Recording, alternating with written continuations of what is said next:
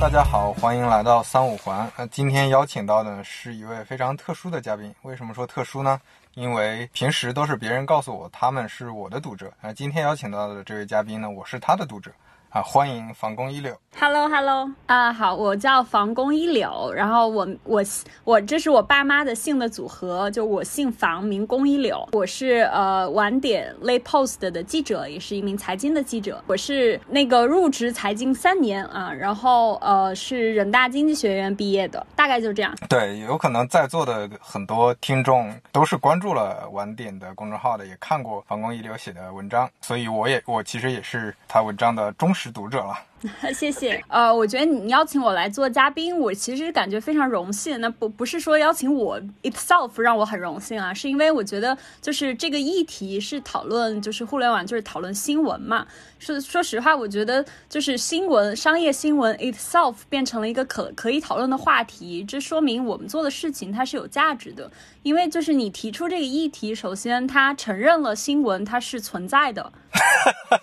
你这要架子这么低吗？就是说，新闻还有还需要证明它存在的吗？对，因为现在你能看到，就是很多你能大部分来百分之八十把，可能我说的还稍微保守了一点，就你能看到的都是 PR 口径输出的东西。新闻这个东西确确实是只有少部分人是在坚持做的，然后新闻是比较稀有的东西。所以，呃，在少部分人做新闻的情况下，能够被设置一个议题讨论，就是大家会对互联网新闻 itself 本身是比较感兴趣的。我觉得这个事情让我觉得我们做的事情是有价值，而且我本身是感觉比较，就作为一个新闻从业者吧，就感觉是比较荣幸的。嗯嗯嗯，我我懂你意思，懂你意思。我之前为什么会关注晚点，而且觉得觉得你们的文章写得很好，其实也也是觉得这里面产生的价值，首先跟你刚才提到的 PR 稿。对吧？官方自己的这种口径的内容，或者说，呃，跟纯粹的自媒体，或者说像从业者，其实我写的大部分东西也是从第三者的角度。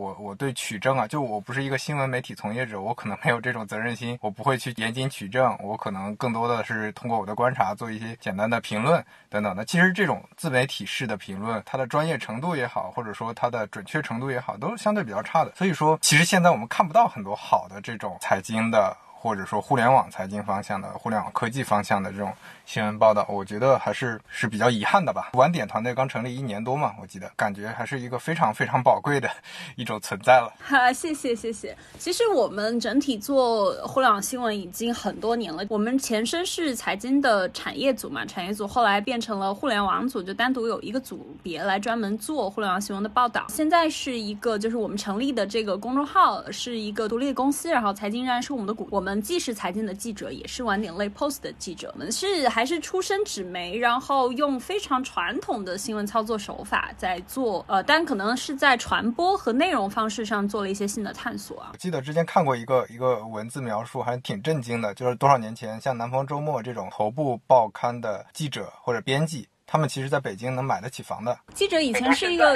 极其受人尊敬，然后非常体面，收收入回报也很高，然后同时门槛也比较高的一个职业嘛。可能因为随着传统媒体的，你不能说落寞，只是只能只能说是传播渠道发生了非常天翻地覆的改变。我们回到之前准备的问题了，我们刚才聊了一会儿非常宏大的课题，个人比较感兴趣的做。互联网新闻需要的这些专业知识是怎么学习的呢？门槛高不高？因为像刚才提到互联网行业的这些新闻，它可能是一个新新课题，这里面你会觉得存在很多这种专业上的门槛吗？啊，专业门槛当然有。我先回答门槛那个问题吧。做记者门槛其实是一个相对比较低的一个职业啊。比如说，我就写一个快讯，就是叉叉公司，比如说呃，Luckin 承认自曝造假二十二亿，它其实是非常简单的一件事情，就把它写清楚就行了。但是比如说你。你要做一个专业的商业记者，他其实是门槛是比想象中的要高的。如果他是一个独家消息，比如说 Luckin 刚才那个，如果他不是一个上市公司啊，个未上市公司，然后你知道了这个消息，首先你要知道，对吧？然后知道就代表着你在行业内有非常强的一个 network 和一个呃人脉的一个。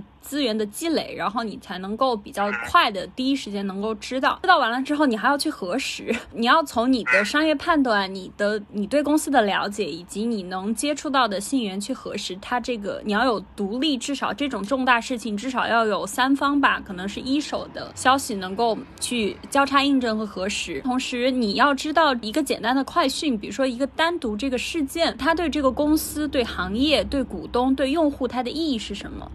然后你还要把它放在一定的时间范围内，你要知道这件事它标志着什么，意味着什么。那这个是非常需要比较多的一个行业和对公司的判断认知积累的。如果我们再说到深度稿件的话，就比如说大几千字的那种，我们基本上一篇深度稿件会从几十万字的速进，至少采访十几十几个人吧，里面去浓缩几千字出来，也就意味着你这个记者需要比较强大的信息处理能力，因为你对话的都是行业内的专家，所以。所以你要比较迅速的且有效率的去吸收消化素材，然后去抓重点。你要能够对你写的主题有比较清晰的认知，你的稿件才能呈现出来有结构、有逻辑，对吧？然后最后呢，你还要有文笔，你要把一些比较枯燥的，就是事件型的描述，或者是一些专业的知识，用变成故事，变成易读的方式给讲出来。所以从这个角度来说的话，我觉得做互联网新闻，然后做特别是一个又能做独家又能能做深度的记者，他的门槛其实是相对比较高的，是需要积累的。回到那个专业知识是怎么学习的 这这个点，其实我觉得对我来说最难的，其实反而是对基本功的一些坚持，就是新闻操作手法基本功的坚持。因为我自己我是经济学出身嘛，对我来说理解公司、理解商业。其实就呃，以及学习行业的基础知识反而不是那么难。就像现在信息其实非常发达，你要真正去了解一家公司，你通过大量的阅读，嗯，它的一些过往历史，以及大量阅读一些行业的文章或者书籍，你是那么比较快速的 get 到那个。架构的，我觉得对我来说是比较比较简单。当然，就是呃，快速学习一个行业也是一个记者的基本技能之一啊。但我觉得比较难的是学习怎么写好一个新闻。就像我刚才说的，就写一个快讯，就你要能知道重点是什么。比如说，你知道 A 和 B，你要怎么把它写出来，它也是一个比较难的地方。呃，第一，你要基于事实，对吧？第二，你还要有基本的判断。其实你能看到，我们写东西很少有主，就非常强烈的表达，就是我们认为，我们基本上都是把作者基本的立场和判断隐藏在文字中的。第三，你还要有新闻惯有的一些写作的一些手法，或者是好玩的故事，你要通过这种方式把它写出来。所以我觉得，就是新闻对我来说反而比较难。所以我觉得互联网新闻它确实是一个需要各种学习的东西，因为你还涉及无论是商业，呃，你要要了解公司管理，对吧？还要了解一些社会学的东西，然后一些历史的东西，所以记者他是一个，你要说简单也很简单，要说难，你要往上做，其实还是一个比较难的一个职业。像很多自媒体，其实他们不具备新闻专业能力，并不是说他们缺乏的是说怎么写文笔怎么样，而是说确实很多人没有受过这种训练，他的一些表述方式带着很强的一些主观性，有一部分是有利益关系的，他可能就用一些春秋笔法。有的没有利益关系的呢，他自己也搞不清楚，说哪些是客观描述，哪些什么相关性啊、因果关系啊等等这些些问题出来的这个东西，就是带着很浓的一些主观判断、主观意识在里面。当然，里面可能也有一些客观的信息。但是你要是做新闻的话，肯定是要非常严谨、非常客观。对，然后这也是我自己感触比较深的，就是我我本来也是学经济出身，所以就是新闻对我来说它是一个新的东西，我是边写边学的。就是一个表述，你要怎么能够做到非常客观的，然后从第三方视角，就是中立客观的原则，这是我们原则啊，上面坚持把它写出来，而且写的不要那么枯燥，还是一个挺难的事情吧。就像你说的，就什么时候。时候是他的观点，什么时候是我自己其实也想表达的，但是我要用一种非常聪明的方式，用其他人的。观点，或者是用事实把它表达出来。其实，呃，像你刚刚说的，很多自媒体，尤其是行业内的人，他们有自己的主观判断。我觉得这样的表达方式是完全没有问题的，因为它可能代表着一部分人的想法，或者是一部分人的真正对这个东西的思考，或者它能引导、提供一个视角吧。Anyway，呃，因为我们写东西也强调要多视角，但是我们多视角的同时，也会强调就是不要单一视角，就是不要单一信源。每一个就是基本上一个比较重。大的事实，我们都至少需要呃两到三个独立信源去去确认，就可能写出来感觉就是一两句话啊，但背后其实还有蛮多功夫的。然后我我还想说一个点，是我听下来感觉有点像什么，像就这个行业的门槛可能比较低，但是门里面还有一个更高的门槛，你要想做的更专业，你要想做的更高级，可能你需要非常强的专业能力，但是要写谁都能写。嗯，对。呃，写倒是现在大家都会写东西啊。我觉得就是大家都意识到写作或者表达是一种非常有效率的社交方式。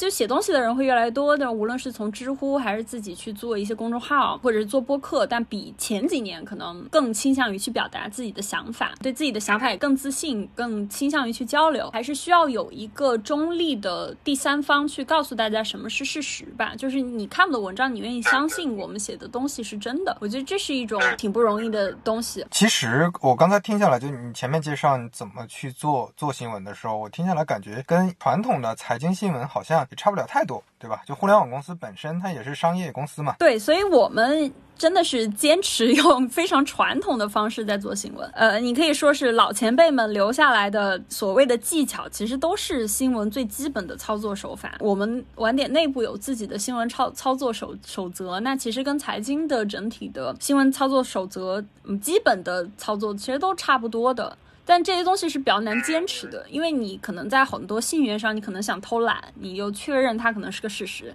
但可能它就不是个事实。就像新闻编辑室里去，呃，就是那个 newsroom 嘛，那个美剧里面去说的一样，就是呃，只有医生才能宣告一个病人的死亡，而不是记者。他其实意思就是。你需要做大量的关于 fact itself 的一些事情，跟传统的商业新闻可能不太一样的是，我们有自己的一些对商业的理解。嗯，比如说在很多时候，我们可能会加一些自己的，我觉得它比较评论那个叫概述吧，那是我们对它的理解。比如说，就是说 locking 这个事情，它对中外股到底意味着什么？然后我们其实有一个基本的立场的，这可能跟传统的新闻操作还是有一定的区别。是说到这儿，你可以。呃，回头你跟我推荐一些关于新闻写作的一些书吧，我放到附录里，让听众了解一下。我觉得还挺有意思的。那叫什么《华尔街日报如何讲故事》是那本吗？我可能不是很 sure 啊，就是华尔街那本，我是反反复复看了很多遍。然后它是非常基本的新闻操作，就新闻写作应该怎么写啊？其实可以选择报道的话题有特别多嘛，就哪怕热点，每隔一段时间都会有非常非常多的热点。那你们是怎么选题的呢？你看我们的文章，你发现我我们的 slogan 首先就要晚一点好一点啊。那个基础是因为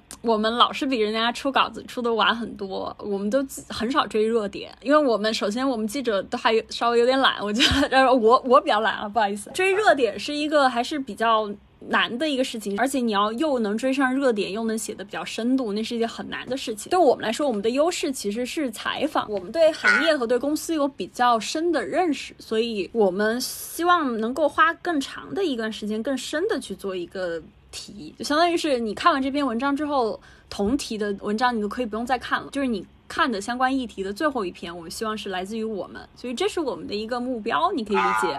你说的就是选题的话题很多啊，就是同一个事件，我觉得是这样的，就是我我们主要写的内容还是主要有三部分吧。这个是编辑，就是小婉跟我们一起探讨过蛮多次的。第一个是写一些就所谓的比较呃发人深省的观点吧，它是包含了很多，比如说对商业领袖的对话，嗯，你能看到我们经常出一些对话体的一些采访。然后以及对商业公司的分析，嗯，这些分析能够，比如说写一家公司，腾讯是怎么做微视的，这是能能让你通过一个小的事件能够理解这家公司，或者是通过对话能够更加理解的这个商业人物和这家公司。甚至这个行业，我们可能会写一些商业故事。这个商业故事可能包含一些比较大的事件，或者是就人物 itself，它不是一个对话形式了，就是从一个第三、从一个客观的角度去写呃人物。因为对话它还是主观输出成分还是比较多的。然后第三种就是非常具有新闻价值的独家新闻。我觉得我们的标准还是比较高的。我们其实因为我们日常跟行业接触也比较深，其实大大小小的新闻我们基本上每天都会有。但是只有在对对行业有比较深的影响，like 呃字节跳动的组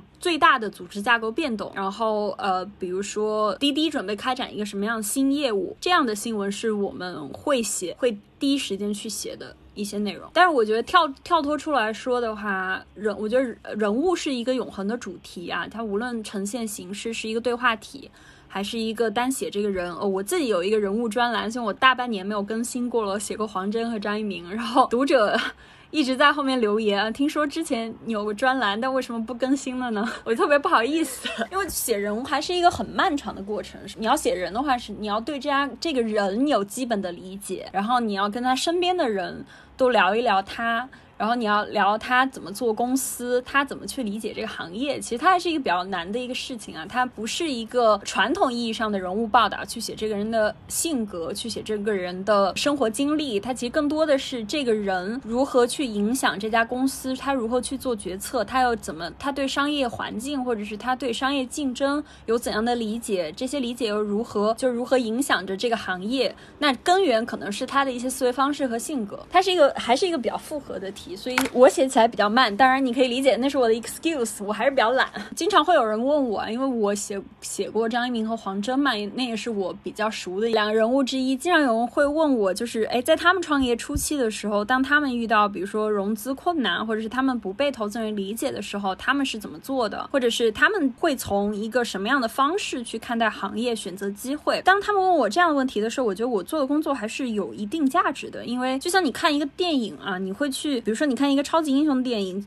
因为里面有很多超级英雄，但每个人喜欢的超级英雄是不一样的。无论是读者还是你是一个电影的观众，你都很容易被主角影响。企业家这种人物，他其实是一个商业文明的一个主角之一嘛。从从他们身上，你能看到他的选择，他作为个体的选择，他有一定的标杆性，然后他有一定时代的映射。所以，就是人物肯定是一个永恒的主题。我已经很多人跟我说，就是我是看了《Social Network》那部电影。之后，我才对移动互联网或者对互联网非常的感兴趣，燃起了热情，对吧？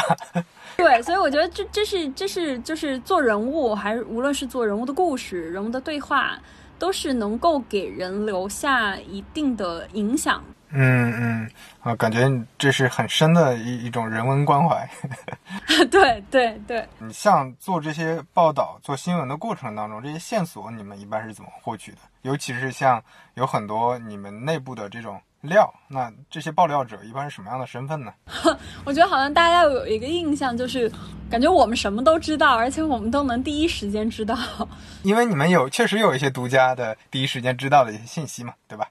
就像刚才说的，它其实是一个独家，是一个非常非常需要积累的一个一个东西。就很多新很多新闻媒体会说，就是我忘了是哪一家媒体有说过。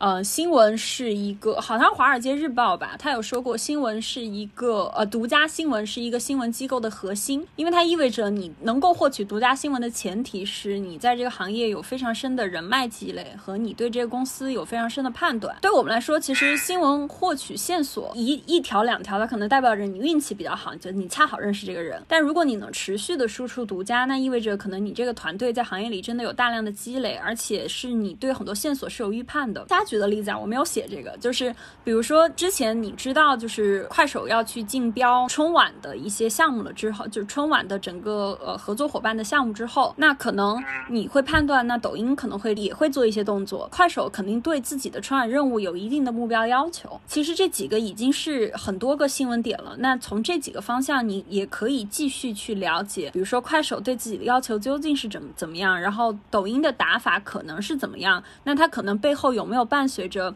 一些新的战略目标的既定，或者新的产品的出现，或者新的人事的变化，有没有一些，比如说对它整个公司层面的影响和变化？比如说快手如果做得好，那它跟它上市有没有关系？但是这是我瞎说的，不好意思之类的，就提供一个方向。因为我觉得独家永远是滚动的形式进行的。就当你知道一个线索的时候，凭借你对这个公司和对这个行业的了解，你能知道接下来可能会产生的方向是什么。所以独家其实不是我们要出来的，是大部分独。家是我们有自己的先前的一个判断，然后再去找到对的人，问到对的问题。明白，就是所以其实你如果说指望说你刚开始做这个，你靠你刚认识的几个朋友，或者说你有什么技巧能够找到什么样的人，那估计还是挺难的，对吧？朋友，我们确实是在行业里有大量的嗯朋友，就是大家会会就是所有人都会问我一个问题，就是为什么别人愿意把独家的新闻提供给你，或者是别人愿意为什么愿意告诉你这个秘密？其实，嗯，我们自己的操作手法是，我们的每条独家当然都会通过各种独立信源去确认，然后最后我们会去公司做最终的核对。其实，首先第一是不用担心我们会逮到一个独家，然后逮到比如说逮到一个信息就开始瞎写，而且不顾全局范围内的去写，而且是写对公司非常有害的内容，这是我们肯定不会做的。而且预期对公司有比较大负面影响的独家，尤其是影响生死存亡的那种的话，我们可能会可能会选择放弃发布。之前我会知道一些关于 TikTok 的内容，但是会有。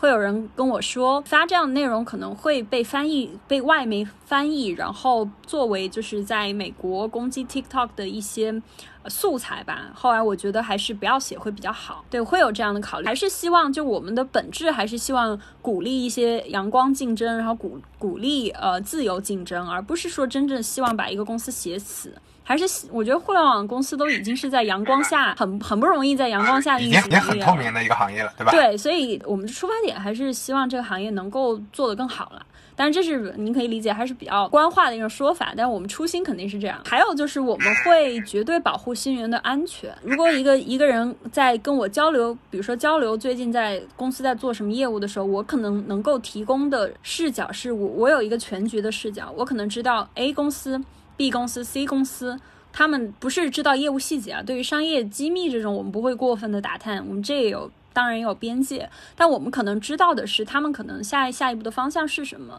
然后我对此也有我自己的理解。然后很多人愿意来找我，跟就一起交流我对其的理解，他对。他对这个话题的理解，然后我的视角可能是比较宏观，然后比较全面，他的视角可能就比较垂直、比较微观。然后这个时候，其实通过交流，你能碰出不少东西来。所以，与其说是采访，就大部分时间我愿意去跟采访，就是我愿意去跟我的朋友去进行对话。其实，在对话的时候，他也会有收获，你也会有收获。我觉得朋友，就所谓的行业里的朋友，不是你突然加一个微信，然后别人就会告诉你一个独家，或者是或者是他对你有所求。我。觉得大家真的是朋友，对我也很感谢他们愿意。其实你要功利的说，是提供信息。其实大部分时间，我觉得我们是在交流。我有一些感触啊，是去年十二月的时候，呃，凤凰有发过一篇文章，就是说快手某一个职工被开除了，就因为爆料就春晚的项目。然后他就在下面贴了一个就是我们写春晚的信息，但其实他没有把两者关联起来。但是读者会天然的以为是我们写了一个春晚的，就是我们写了快手春晚方案之后，导致那位员工。被开除，但事实上根本不是这样，就是它体现的是一个非常糟糕的新闻写作的范本。嗯，第一，他把两个无关的事情放在了一起，强就是让读者以为它有关联；第二，他把那员工的姓名给点了出来，这这对我们来说是根本没有必要的。第一，就是它不是一个新闻，因为它不是一个对行业有影响的新闻，我们可能都不会写。第二，即使要写，我们也不会把人点出来，因为这可能会影响人家的职业前途。嗯，当然这就是题外话。我的意思是说，当时是大家会对我们有质疑嘛？就觉得为什么要做独家，对吧？我一直以来都会有很多人问我，就为什么要做独家？就泄露，对对公司来说，你肯定做做记者跟公司肯定在上就在利益上肯定不是一致的嘛。你希望能够爆出来一些应该被读者知道的东西，但他们很多东西是不愿意说的，就是甚至我们写的很多东西，可能公司都不太愿意对外说。但其实我们内部。讨论了一年多这个事情。之前编辑说要做独家，就是很多记者，包括我自己，也不是那么能够比较深刻的理解。但现在我是觉得，尤其是经历了疫情报道之后吧，我觉得大家会对新闻有一个重新的认识。首先，新闻存在就肯定不能只有我们这个团队在做新闻，我还是希望有很多团队都可以出来做新闻，这样就才没有太多的公关口径的东西，才会让新闻不是那么稀有。但这个说的也比较宏观，简单来说就是，就历史上从来没有这么多。多的商业公司出现，所以商业新闻它变成了一个新的一个领域。然后在这些超大型的公司，这些他们的新闻大部分还是通过 PR 口径传播出来的。那这个时候，如果要真正有很多家团队在做独立新闻的话，就不涉及商业利益的。比较独立的新闻的话，它其实是有助于提升就公众对这家公司的了解，因为我们的读者里面有股东，有这家公司的用户，或者是这家公司的投资方，当然就是股东和这家公司的员工。我觉得更大程度的有利于公众利益吧，就是做这件事情。对你你说到这个，其实就可以延伸到有一个我准备好的问题：互联网新闻它提供的价值是什么？嗯，我觉得我们有这么多读者，就意味着我们的稿子还是能帮到一些人的。当然，每个人就每个人视角不一样，他能学到的东西不一样。呃，不一定要学，就是能看到的东西不一样。比如说，我们跟一些呃 CEO 或者公司高层聊的话，他会倾向于去了解，比如说一个大公司它的领导者、决策者是通过什么样的路径来做的决策，学习思维方式对他们来说是很重要的。他们可能对于一些具体的业务信息就需求就不是很强烈。那对于一些员工来说，公司正在发生的变化和行业正在发生的变化是他们需要知道的。嗯，很多时候公司不会把所有的事情都跟员工讲嘛。行业内的动态也跟他们自己所处的他们的职职业成长也是非常相关的。对于那个投资人，就对于股东来说，他们也需要知道公司真正在发生什么。嗯，我觉得一条重要的公司的重要独家商业新闻，它真的很跟成千上万个工作岗位。以及很多很多投资非常的相关，然后也跟很多千万用户也是非常相关的。而且现在的商业传播环境非常的复杂，你能看到很多渠道、很多平台、很多自媒体。然后公司的 PR 部门越来越强大，对吧？他们挖走了很多以前非常资深的商业记者来做 PR，他们很知道怎么去传播自己的想讲的一些内容。那这个时候，一个独立的、能够客观公正的去讲正在发生什么事情的团队。就显得比较重要了，而且会比较有意义。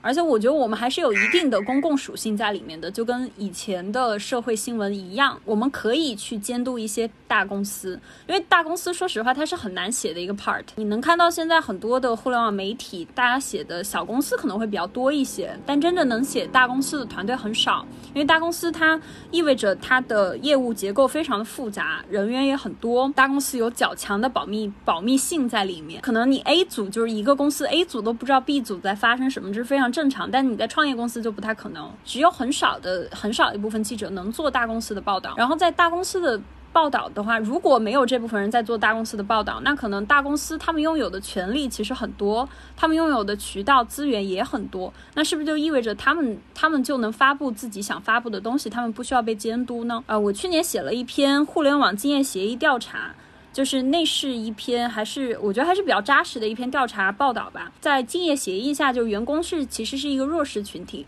就像你以前写商业呃写社会新闻。你需要去关心一些弱势群体一样，放在商业环境里面，你需要去关心员工的利益。那在竞业协议，它其实就是一个公司对员工的一个绑定嘛。就我我当时看到很多例子是，比如说应届生在跳槽之后被告要赔几十万这种例子。它对于一个员工来说，我觉得这种事情是必须要让员工知道的。但事实上，很多员工在签竞业协议的时候根本不知道自己签的是什么。所以我我们当时发现了这个事情之后，发现这个现象之后。其实就花了不少时间去跟公司做博弈也好，然后去去了解这些信息也好，就写完还是能帮到一些人的。会有一些读者跟我说啊，我我是一个应届生，我刚刚毕业，虽然我刚刚签了一个竞业协议，但读了你的文章之后，我会知道我签的是什么。我觉得这个这个还是有一定价值在的。你可能讲商业领袖啊，或者一些商业人物，大家会感觉说哦高高在上，离我很远，但是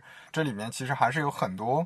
值得大家去了解和和关注的一些问题，就距离好像没有那么远。然后还有一个角度，你可以理解从呃，我们刚才讲的是比较新闻的角度啊，就换一个角度的话，就是记录的角度去理解商业新闻的话，对它还是有意义的，因为历史上从没有像今天一样有这么多，然后这么大规模的一些。就是你可以理解 super company，然后这些 company 的话，就是它就它意味着产生了新的商业文明，有一批新的管理方法论、商业方法论，以及这中间有很多的成败故事、人物，有有很多的时代的映射、个体的选择。我觉得这些东西都是值得被记录的。就像你看很多年前的，比如说柳传志、褚时健这种人。他们的传记到现在还是会有很多人去看，比如说一些就是我们能想到的一些大型的企业、大型企业家，然后他们的成长经历、他们的个人对公司的选择，也可以影响，就是这一他们已经影响了这一代人的用户习惯了啊。比如说刷抖音啊、看快手，他们怎么去做选择，怎么去理解商业，怎么去定义一个大型的组织。这个在我觉得就是经济还是会越来越发达的吧，对吧？就是会以后还是有会有越来越多的人投入到商业中去，然后这些人、这些公司的经历都会影响从业者吧，就他们怎么去理解商业。像身边其实还是有很多做生意的，呃，小开小公司的一些小老板等等，大家还是需要了解很多。就除了激励，对吧？就可能他们确实也需要激励，就要看这些商业领袖的一些思考和他们的一些生生活经历。然后同时呢，他们可能也想啊去学习了解。但是实实际上，如果说没有一些很好的媒体提供出来这种啊相对又客观、相对准确、比较完整的一些一些描述的话，他们可能就通过一些间接途径，甚至有一些对吧那种机场啊、车站的成功学大师去去讲，我给你解读一下啊，对吧？这种大公司它是怎么做的等等，那那很多人可能就 吃亏上当了。对。那我们整体的打法，我觉得还是不能说打法吧，我们的传播方式还是比较从上往下的。我们的读者大部分还是互联网的核心人士，但你说的那种泛商业领域的，我们可能以后也会有更多精力的话，可能也会去写。你刚刚提的一点非常好的，就是确实有很多机场书籍，还有成功学讲师，他们会去贩卖，就是他们理解的商业理念。但呃，那些商业理念，说实话，我觉得。呃，它存在肯定是有一定的，还是有一定价值的，它能激励大家奋斗去创业，对吧？但是真正的科，所谓的管理科学，所谓的商业方法论，这些我觉得还是需要一些非常专业的记者去记录，就无论是以书还是以深度文章的形式吧。你能看到，就我们很多读者会说，我们的很多对话体的文章，他们会反复的看很多遍。我每次听到别人跟我讲这个的时候，我觉得还是比较，还是比较欣慰的。因为我我也是个作者嘛，虽然我写的就称不上是什么新闻了，但是我也会发现，我写了很多年之后，那些能留下来的内容是什么样的，那些留不下来的，就是可能写过之后，这过两个月这个热度就没有了，之后再也没有人看了。还有一些内容呢，哪怕写过去很久，可能还有一些评论，还有一些想讨论的，还有一些说，哎，我看你的内容受到帮助的，我会明显的发现这两边的区别。我自己写也会慢慢的想往这种，他真的会。对后来人有很大的帮助的这种这种方向去写，就这两年吧，我感触也特别深。我去看那些写的比较好的一些商业啊人物的传记也好，一些呃商业历史的一些记录的书籍也好，我发现真的收获还是很大的。如果说你用比较严肃客观的这种方式，包括你的文笔再好一些，那其实他对他对后来人的帮助是不会说。啊，随着比如说，就刚才你提到的，可能已经是怎么说，已经是互联网时代了，就他们当时的那些企业可能已经不在了，然后人可能也不在了，但是你能看到当年他的很多思考，他的一些经历，对你还是有非常多的启发的。有，尤其比如说现在，呃，大家对经济的理解可能觉得经济要下行，然后大家会就会去看，比如说，比如说八八九十年代日本，然后去看多少多少年前的中国，其实大家会从历史中。去找到应对今天的一些，就是投射到今天，他应该去怎么去思考问题。大家都说要做时间的朋友，要价值投资，就我觉得我们的文章也应该做时间的朋友。就是你能看到很多国外的一些媒体，他们要么就写独家，要么就写深度，它其实是两拨人在做两件事情。但我们这个团队是又写独家又写深度，就我们我们理解还是独家是呃，就是新闻它是 first draft draft of history 嘛。它是历史的，就是历史的草稿，就是独家能够推进我们对这个行业一步一步更加深刻的理解，再用深度的方法去记录表达下来。那我觉得你们在做一个说的伟大一些，它是一个一个平权的事情，就是让大家有这种在信息上的平权这块的价值，我觉得真的是非常大的。嗯，是的，同意。刚才还是稍微有点宏大，我们再聊一些比较有有意思的话题吧。就我我会比较好奇，你在做记者的过程中，有没有采访到让你印象深刻的事情？我以前也被问过这个问题，然后我每次都会说，我觉得黄峥让我印象非常深刻，因为我们也经历过很多次企业家对话采访，一般时间都很长，就都三四个小时以上啊。我们采了黄峥四个半小时，有十六万字的速记，你可以看出他真的聊了很多。然后在这四个半小时中，他没有基本上没有喝水，没有上洗手间，没有翘二郎腿，然后没有任何倒茶抽烟，也他基本上就两只手放在膝盖上，然后坐的坐的很笔直。第一次见到，而且第一次也是唯一一次见到一个企业家跟你对话的时候，他是一个这样的状态。因为我能见到很多人，他们一般要么是比较松弛啊，他们会翘二郎腿，然后会手舞足蹈，然后会玩手上的一些东西，呃，或者是站起来去呃去抽根烟，或者有些人他会比较紧绷的话，他会他会那个跟你形成一个非常对立的状态，他可能会手那个插着放在胸前，因为他会对你的问题比较有警惕性，他会。往前坐，就感觉身体比较直立。但黄真是一个就很像，就他很像一个你在跟一个非常木讷的程序员对话，但他说出来的话又是他经过了很多的思考。呃，以及他说他说的也很实诚，就这种反差感是我觉得印象非常深刻。而且我当时，因为我我们在喝水，我们作为记者，我们在问问题的时候我们在喝水，但他作为一个讲话最多的人，他基本上没有喝水。采访完第一件事我就去上洗手间了，但是他又没有喝水，中间又没有提出要上洗手间，这真的这个这个体力，我觉得我还是很佩服的。那黄峥，我感觉他是没有什么姿态，就不是说他是一个低姿态或者高姿态，他就是跟你。非常平视，然后对谈的一个角色，就是而且他没有什么动作，整个人很稳，你所以你感觉他说的话都很真诚。那说到这个，你刚才也提到，可能有的时候你们采访，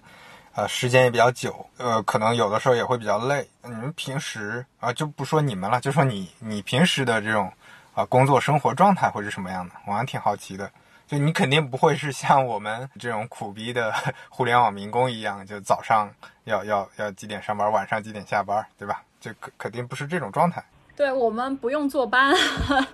我们每周去公司开一个大概两个小时的周会，然后就可以回家了。比如说你稿子比较急的话，可能这几天你都在家里写稿子。那如果你需要采访的话，你可能出去采访。那如果你这这段时间你这几天就是需要思考的话，你就可以在家待着，就是非常自由，然后你可以刚健完身。然后又去出去采访或者出去吃饭，然后晚上回来写稿子。自己的生活状态，我是睡得很晚，起得很晚的一个人。那我可能两三点睡觉，然后一个早上就在一个上午都在睡觉。我写稿子的时候是基本上要写到早上，因为我觉得晚上对我来说效率非常高的一段时间，然后也是比较有灵感、比较状态的时间。所以我写作一般都在晚上，一般跟编辑发稿子就发就。他一般早上起来八九点九九十点才能收到我的稿子，然后然后就大半天我整个人就消失，因为我在睡觉。对，就是记者的生活状态。呃，当然我刚刚说的是比较冠冕堂皇的，但是实际上啊，就是我觉得大部分记者都处于一个，因为我啊，就 especially me，就是处于一个脱稿的状态，就永远都在被催稿。就是编辑今天今天能交吗？我说能。然后到了晚上十二点之后，再问我能交吗？我说我还在写。然后第二天就能，我我是一个能拖多久就拖多久的人，就我脸皮非常厚。呃，举个例子，比如说一篇不算特别长，就呃四五千字的新闻，可能需要准备多久呢？就你整个流程里面，比如说你可能要有采访取材，可能要有。啊，那个整理、编辑等等，我们很少写四五千字的稿子啊，就是我们可能再大体量一点，就是因为我们两个极端一般是两三千，然后或者是六千往上走。那如果你要问比较深度的稿子的话，它可能需要至少一个月的准备时间吧。我很多稿子，我手上有好几篇稿子，我都准备了半年了，所以它需要一个长时间。就每个记者一般都会多线操作很多题啊，我手上至少有四五个题吧，他会长时间的去操作一个题。然后操作，真正当你觉得所所有素材和你思考的也差不多的时候，你开始写的时候，我觉得可能短的话，其实我写作效率非常的高，我可能六个小时我就能写六七千字，但是要达到这个状态，就进入这个六个小时写作的状态是非常难的事情，我可能要花一个星期才能进入这样的状态。你要进入状态要花一个星期，deadline 是第一生产力，你知道吧？就是第二天要交稿了，然后就哦，我要写，我灵感来了。就之前就属于哎，我可以撸猫吗？啊，我可以，我可以吃点东西吗？我可以看个电视剧吗？但是我我们编辑都知道，我们就是这个，就是这个尿性啊。嗯，所以他会不停的催你稿子嘛。我是一个非常懒惰，但是工作效率比较高的人，就是我可能大部分时间都在乱玩，但是。呃，进入状态之后，工作会比较快。其实从这个意义上来说，它跟程序员真的特别像。我程序员朋友都会跟我讲说，呃，周一可能准备个开头，然后后面几天就开始划水了，然后划到周五发现不行，我靠，这周周报没东西可写呢。那这一天 加加班干到凌晨，哎，搞定了。对，真的吗？我还以为我还以为程序员都是，就是感觉头上都贴了一个。头上都贴了一个条，就是我要奋斗，我要写，我要我要写代码，我很我一定要做最牛逼的程序员，然后疯狂敲敲那个键盘。我在我脑子里都是这样的。对，是是这样的，但是但是这只是周五的工作状态，可能。呃，其实大部分你说所谓的划水的时间，对我来说，它就所谓的准备时间要那么长，也不是说我都在玩啊，都都在看剧。其实是我觉得它那个准备过程，它是一个比较 tricky 的事情，因为你在思考一个题的时候，比如说，呃，我之前写过张一鸣的用人观，然后我在思考他为什么要用那样的意识形，呃，不要说意识形态，就那样的价值观去驱动自己的，呃。员工的时候，我可能就会有很多问题，比如说，呃，一个政治组织形式，就政，我我会看就是《政治秩序》那本书，然后我把活法看完了，就在写准备写稿子的时间，我可能还会有很多问题，我会去看一些，呃，政治文明是怎样产生的，还有还有一本书叫叫什么来着，我忘了。Anyway，就是我会在思考一个深就深入思考一个议题的时候，产生很多疑问，然后这些疑问会让我去进做进一步的思考，然后我可能会就会去找几本书来看。我在看书的时候，它其实对我来说也是一个准备过程。理解啊，你这个说的更像了。你像很多很多程序员，可能是中间点，他不可能是呃说我就打开电影或者打开一个什么动漫，我就在上班的时候看了。他也是 开开会，跟运营、跟产品开开会，了解一下需求，自己想一想，画画图，然后跟别人讨论讨论，然后可能去网上看一看别人代码都怎么写的呀，找找思路啊等等，就可能也是在这个过程当中过去。发现居然跟程序员有共通之处，还挺挺好玩的。对，你看，哎，这就是这就是一些微妙的缘分了，有意思。啊，我我觉得可能还有一个共通之处，就是我们团队的人都非常爱养猫。我们人均有零点七只猫，我自己有三只，就写不出来的时候你就撸猫，就要么你头发掉了，要么猫头发掉了。好惨，嗯，就是你家猫替你挡挡掉了这个秃头的风险，对吧？啊，对，然后我家猫就疯狂掉毛，就要么我自己发际线后退。你工作当中还有什么你觉得挺有意思的可以跟大家分享的事情吗？因为我是一个非常爱喝咖啡的人。所以趁工作之便，我基本上把北京的就比较独立的好喝的咖啡厅都喝完了。你约人会约在咖啡馆，对吧？对，我约人会大概率会约在咖啡馆，因为我，我我一天只吃一顿饭，然后我不是很经常跟大家约吃饭，然后我们要去见，比如说采访对象的时候，呃，我倾向于跟大家约咖啡厅，因为比较安静，然后。呃，对，喝喝咖啡也是我 personally 比较爱的一件事情。对，所以我可以给大家推荐我比较喜欢的咖啡厅。然后其他的话，我是会觉得做记者，因为接触的人很多，然后我真的还是能遇到非常多不同的人。大部分我能接触到的互联网的，尤尤其是中高层，我觉得大部分人还是非常社会达尔文主义的，就是就他会觉得，呃，他们可能会觉得。就比较就可能是比较功利一点吧。我跟你接触或者我跟你聊天，就可能会需要有哎，我觉得不能这样说，不能说大部分人都是比较功利的，应该是说大部分人还是希望自己能够变得更强，然后 title 更高，然后赚很多钱。这是就大部分对成功的定义。就即使大家都是高知人群啊，大部分人对成功的定义还是相对比较狭隘的。这是我的一个感触吧。放到你个人非常个人的这个这个。问题上你会怎么思考这个呢？你因为我自己不是一个，我自己肯定不慕强，我也非常厌恶社会达尔文主义的价值观。Anyway，它是它是现代功利主义社会的一个基石所在嘛。但是我觉得它存在有一定道理，它能提高效率，对吧？它能把它能让精英阶层的力量发挥出来。但我自己是不倾向于这样。就如果我是一个坚持精英主义的人，我可能从经济学院毕业，我也不会选择去做记者，我我可能就会去做金融了。然后我我是我是知道我自己是一个什么样的人，然后我喜欢做什么样的事情，什么东西对我来说我能有 passion，然后我我也能创造价值，然后我才会去做。但是对于大部分人来说，他们的他们对成功的概念和理解其实是被社会定义的。其实 actually 对于生物学来说，你只有只有那个只有演化，对吧？它其实不是一个，就是我觉得人不不存在一个进化的概念，就好像你不变强，你你就不被社会认可，你就是个废物，你就是个垃圾。我觉得。我觉得这是呃，对我来说它是不 make sense 的。互联网整体还是一个比较精英主义的，嗯，就是呃商业组织形式，它需要最强、最聪明的人去做一些事情，嗯，这样它的人效才会更高嘛。但是我觉得它有一定的道理啊，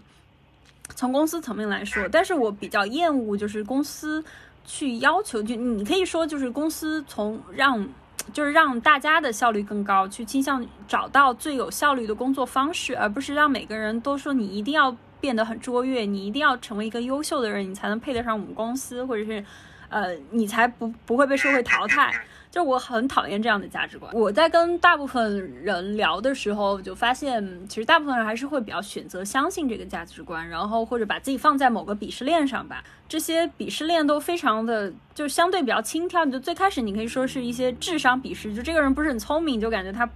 就这个人一无是处。然后可能可能放大了说，就是公司层面也有相对的鄙视链，就是在互联网圈里面。你能从跟这些人对话中能发现他们有这样的鄙视链，对这个还挺明显的。就是虽然我我我我不是说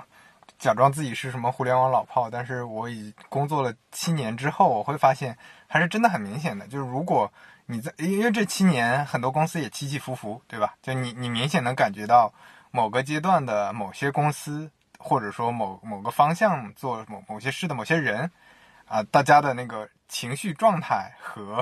就像你说的，他们在表达的事情，他们在笃信的事情和在鄙视的人等等的，就会有非常大的变化。就在上升期的时候，你会发现很多人就过于兴奋，然后又开始啊比较比较忘乎所以了，然后各种鄙视别人。就整个状态，就我感觉，反正社会确实是这么运行的。就像你刚才说的，它是最高效的一种方法。但是这些人，他们其实会有这种想法，还是源于。不自知嘛？我觉得个这个是就是出现这些情况的最根本的一个问题了。嗯，对，你说的很对，就是你可能需要知道我自己到底为什么来做这份事业，然后我对自己的认同和对所做事情的认同是怎么样的，这样你才会有比较强的内生力量嘛，就不太容易被外界影响。对，以及说很重要的一点是，有的时候有的